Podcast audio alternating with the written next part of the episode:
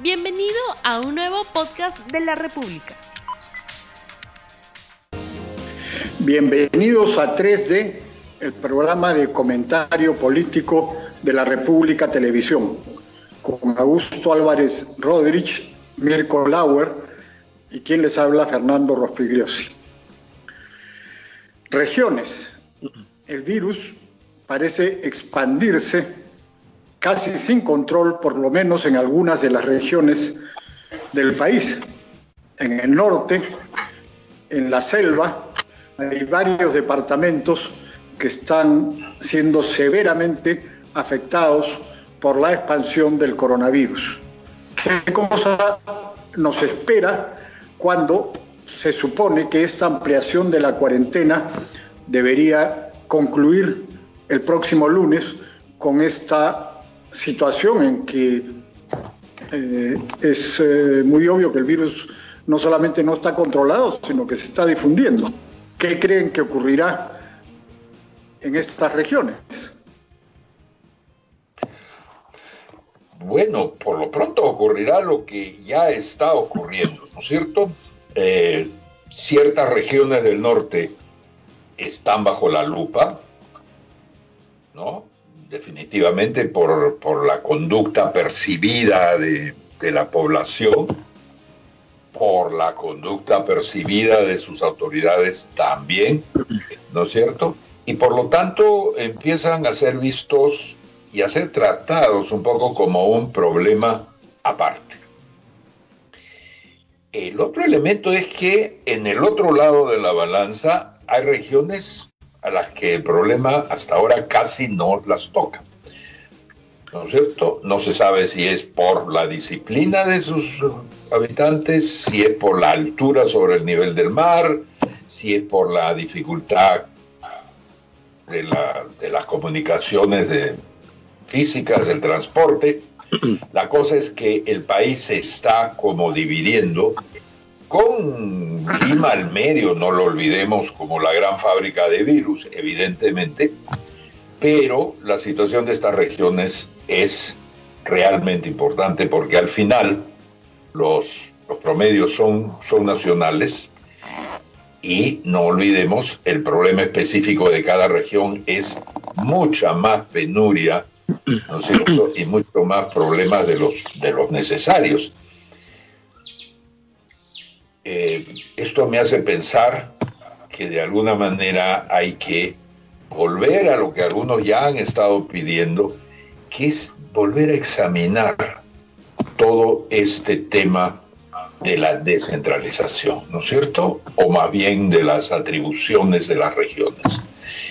Que finalmente no nos olvidemos que fue un esquema hecho bajo Toledo a la carrera, sin mucha reflexión, y donde eh, los únicos cambios que se le hicieron fue ir dándole más atribuciones eh, a las regiones, pero, pero nada más, no más fiscalización. Ahí tenemos las dos docenas de presidentes regionales presos, prófugos, enjuiciados, etcétera, y algo que sigue. Entonces yo diría que, y ahí termino mi, mi, mi parrafada, que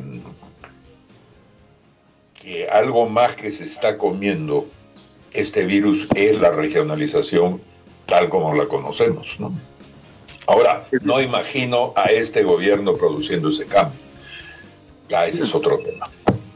Es que es un tema muy antiguo, ¿no? El tema, como muchos de los temas que estamos viendo en estos días que explotan, los penales, los problemas de corrupción en la, en la, en la policía, etcétera, la descentralización también explosiona y sale a la superficie todos los problemas antiguos que tienen que ver acá. Ahora bien, como dicen, hay regiones y regiones. Ahora, cuando comentabas que no todas son iguales, en general al sur le va mejor que al norte.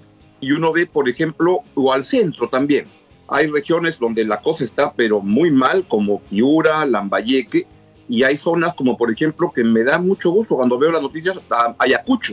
Tiene uno de los mejores récords y una, este, un desempeño estupendo en la, en la, en la, en la pandemia.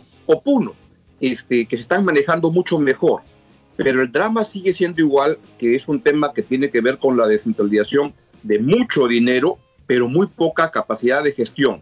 De gestión con una mirada de largo aliento y por ejemplo ahí se ve que no se han construido ni los hospitales y que la, la infraestructura de salud este, es pobrísima. Si en Lima es deficiente, fuera de Lima ya es este, terrible. Augusto, tú dices no se han construido los hospitales, ni siquiera se han repartido las canastas. Claro, así es. Y pues, eso un grado de ineficiencia de alcaldes y gobernadores y de corruptela, no lo dudemos. Sin duda, la mitad de, de, de las canastas no se han repartido con víveres para la cuarentena, no la que acaba el domingo, la que debió acabar hace dos domingos. Es un grave problema que tiene que ver con la gestión de muy, muy corto plazo, donde, como dices, ni se han invertido los recursos, pero además son autoridades a las cuales ya casi pareciera que no hubiera cuarentena. Los mercados no hay, la policía o este, simplemente está mirando cómo la gente entra, no hay una autoridad regional, territorial, y ellos son los que son los, entre comillas, dueños de esa región, tienen que mandar y siempre están confiando, esperando a que el gobierno central haga algo. Y la plata la tienen de sobra. Un artículo de Pedro Cateriano de hace algunas semanas recordaba cómo el presidente de Perumín hizo notar en noviembre pasado que los gobiernos regionales y municipales no han gastado 15 mil millones de soles que tienen por el cano minero. Lo tienen en las cuentas bancarias, no lo gastan porque no tienen ni capacidad de, de, gastar y cuando la plata pasa por ahí, en general se la roban. Eh, creo que hay varios temas. Yo creo que eh, sería muy difícil decir que si en algunas regiones no ha habido una propagación tan fuerte del virus como en otras, se debe a la eficiencia de eh, sus respectivos gobiernos regionales o municipales. No me parece que esa sea la diferencia. Probablemente haya que buscar otros motivos eh, u otras razones para ver por qué en algunos sitios se, se, difunde más rápidamente que en otros. Ahora, ni siquiera como, Fernando, ni siquiera como un factor entre otros. Yo dudo porque eh, y ahí va mi segundo punto, las atribuciones de los gobiernos regionales eh, son en realidad limitadas. Por ejemplo, Augusto, tú mencionabas que creo que en Piura, en el norte, eh, no ponen orden los gobernadores regionales o los alcaldes. Bueno, no pueden. Ellos no tienen las atribuciones. Quien maneja las Fuerzas Armadas y la policía es el gobierno central. Eh, también he visto, por ejemplo, en Lima, eh, quejas contra el alcalde Muñoz porque el centro de Lima se está llenando de ambulantes. Bueno, el alcalde eh, puede hacer muy poco. Los alcaldes cuentan con serenazgo, que son instituciones muy limitadas. Entonces, yo creo que es muy, muy discutible que los gobernadores tengan mucho que hacer. Es verdad que, las gestiones han sido en general muy malas, que el dinero no se ha utilizado, se ha robado, eso me parece eh, claro, pero concretamente en el tratamiento de la crisis del virus no veo que eso sea eh, un elemento fundamental. Además, hemos visto cómo eh, el gobierno creó estos comandos poniendo a los jefes militares de cada región al frente, cosa que fue quejada por, varios eh, gobernadores, pero en fin, eh, esa es la, la, realidad. Y una última anotación respecto a lo que decía Mirko, esto en efecto fue aprobado en el gobierno de Toledo, yo era parte del gobierno cuando esto eh, salió, pero recuerdo que en el gabinete ministerial había varios que no nos gustaba mucho esta idea, pero eso fue aprobado por el Congreso, casi recuerdo por unanimidad, y, cuando en el gabinete se discutió la posibilidad de objetar eso, eso se descartó rápidamente, porque era imposible contener esta avalancha que venía del Congreso que de todas maneras se iba a aprobar. O sea, ahí hubo una responsabilidad de todos los grupos políticos que estaban interesados en una medida que evidentemente fue apresurada y que después tuvo eh, consecuencias por lo menos discutibles.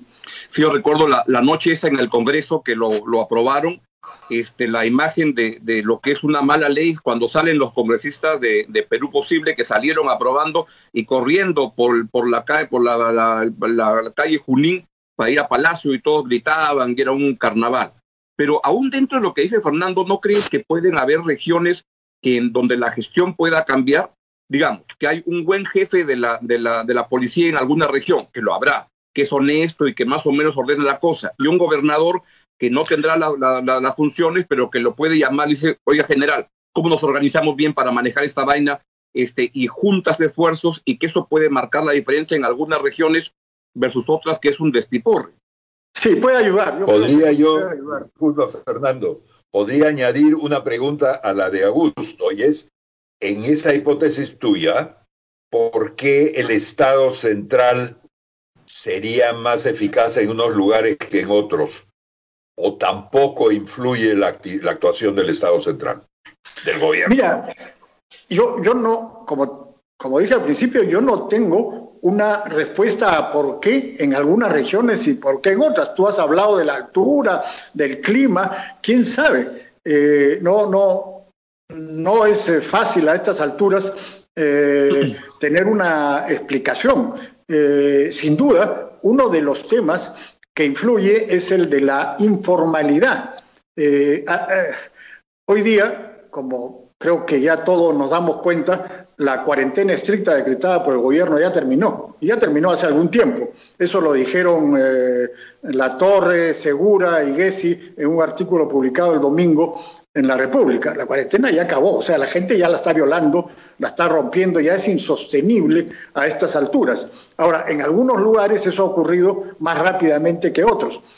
No, no, yo no tengo una explicación. La única relación entre el norte y la selva, que es donde más se ha difundido el virus, es el calor, que quizás haga que la gente esté eh, más en la calle, que sea más insoportable permanecer encerrados. Eh, ¿Qué sé yo? No, no, no hay una eh, cosa muy clara. Coincido con Augusto que en algunos lugares la actitud, el comportamiento del gobernador regional y de los alcaldes eh, vinculados con las autoridades como la policía o la Fuerza Armada puede tener una influencia, pero finalmente eh, creo que eso puede ayudar un poco, pero que no nos ayuda mucho a explicar las cosas, porque tampoco los gobernadores de las regiones que no están tan afectadas es que hayan destacado por su eficacia en el periodo anterior, ¿no? Y tampoco se trata de dinero, creo, ¿no? No, no es ese el punto, porque dinero ha habido o hay en, en muchas regiones. Así es. Ahora, ¿y qué pasa con este otro capítulo del tema regional, que es esto que yo he estado llamando, no sé si bien, la retromigración? Leo que hay 19 mil personas que han optado por regresar a a sus regiones o a una región, no sé si siempre a la suya. Eh, ¿Esta gente ha hecho bien o ha pasado de, de la sartén a las brasas simplemente? ¿Y qué significa? Dos cosas ahí creo que la lista es mucho más amplia, que es los que han regresado son como 16 mil, pero hay como 170 mil que se han mm. matriculado para que les permitan entrar a un ómnibus o algo. Entonces están haciendo cola para poder... Ah, pero por lo que veo en las imágenes, en la televisión y las declaraciones, es gente desesperada que acá ya no tiene nada, nada que hacer porque no tiene dónde vivir, porque los botaron del cuarto, porque ya no podían pagar y, y ya no tienen dónde, dónde estar. Entonces simplemente es ¿Qué hago? Me voy a la casa familiar del tío en, mi provincia y ahí me, iré a alojar mientras tanto dure esto. Y esto pues habrá que ver, de repente hay una ola retro, retro, recontra, retro, que regresan dentro de, un año o algo así en busca de un espacio para poderse desarrollar, ¿no? Bueno, eso es entonces otra modificación de lo que significa la regionalización en el país, ¿no es cierto? Porque en el caso de algunas regiones con poca población y muchos regresados, esto va a cambiar la economía, va a cambiar las presiones sobre servicios, va a cambiar las demandas, va a cambiar la región misma probablemente, ¿no? Ahora, hay una cifra bien interesante, y es que cómo ha cambiado el, Perú, que la idea de, de la sierra, por ejemplo, un lugar donde están regresando mucho, es una sierra bien diferente a la que a veces está en el imaginario colectivo. Y Richard Webb escribió un artículo en el comercio hace dos semanas, muy bueno, muy interesante, donde te, decía que, por ejemplo, hoy en la sierra peruana, la mitad de la gente vive en zonas urbanas de la, de la sierra. Y, si en el año, y si en el año 2008 solo el 1% de la gente en la sierra peruana tenía teléfono, hoy día 79% tiene un teléfono. Entonces, es una idea de la, de la, de la sierra, que es una zona donde están migrando mucho, que es bien diferente a la que usualmente está en la, imaginación de, de, todos nosotros. Sí, claro. Eh, esa, esa idea de que hay mucha gente que está regresando porque ya no puede vivir. Bueno, había muchos que venían eh, en el verano, de enero a marzo, a, cuando habían eh, vacaciones escolares, universitarias, o venían a, a ganar algún dinero eh, y después regresaban, pero se quedaron varados por la eh, cuarentena y entonces, como tú dices, Augusto, ya no tenían para pagar la habitación donde estaban viviendo y ya eh, simplemente han tenido que empezar a caminar, no ha habido otra alternativa, pero eso también se ha convertido en un factor de expansión del virus porque algunos habían contagiado en Lima. Ha habido un caso, me parece que era en Ayacucho, donde eh, tenían concentrada la gente que había dado positivo y simplemente se escaparon. Y entonces han empezado a, llevar el virus por todas partes. Entonces, si vemos que la situación en Lima es como es y que ya no puede ser controlada, digamos, eh, en provincias creo que es eh, peor, ¿no? Hay menos capacidad del Estado para controlar la expansión del virus, así que el título de este eh, programa corresponde a la realidad. El virus se va a seguir expandiendo en, en las provincias probablemente a un nivel cada vez mayor, ¿no? Porque los contagios se van reproduciendo a mucha velocidad. Y ahí tenemos eh, lo, que hemos visto en Iquitos, por ejemplo, que no habían ni siquiera balones de oxígeno y cómo la gente se rebeló contra el ministro de Salud, no lo dejaban pasar, lo gritaban, en fin, las enfermeras, los médicos allá también han eh, protestado. Entonces, eh, la situación, si acá es en, Lima es crítica, allá es muchísimo más complicada, ¿no? Y probablemente eso vaya a dar eh, lugar a, lo que he llamado el desborde social, o sea, muchas más manifestaciones de descontento que se van a expresar de, muy diversas formas, no solamente en protestas como la de Quito, sino de otras maneras, pero eso es lo que tenemos en el futuro inmediato. Bueno, toda esta conversación me deja una, una especie de inquietud. Eh, hemos hablado de, regiones, no todas, pero de algunas regiones con las arcas llenas y ninguna capacidad de, gastar. Ahora que se está necesitando dinero de todo tipo, ¿habrá algún mecanismo que permita obligar, forzar, incentivar a los que tienen las llaves de, estas cuentas a hacer un gasto importante para el virus y para la reactivación? Es que eso requeriría algún marco especial. demanda de los migrantes? Claro. Eso requeriría algún marco especial, por ejemplo, para usar estos 15 mil millones de soles que están en la, en la cuenta bancaria del Cano, de decir, oye, ¿cómo hacemos para que hagan, no, y catereándolo por poniendo el artículo, hagan convenios con universidades, lo que sea, pero tienen que gastar en esta emergencia para que podamos sobrevivir.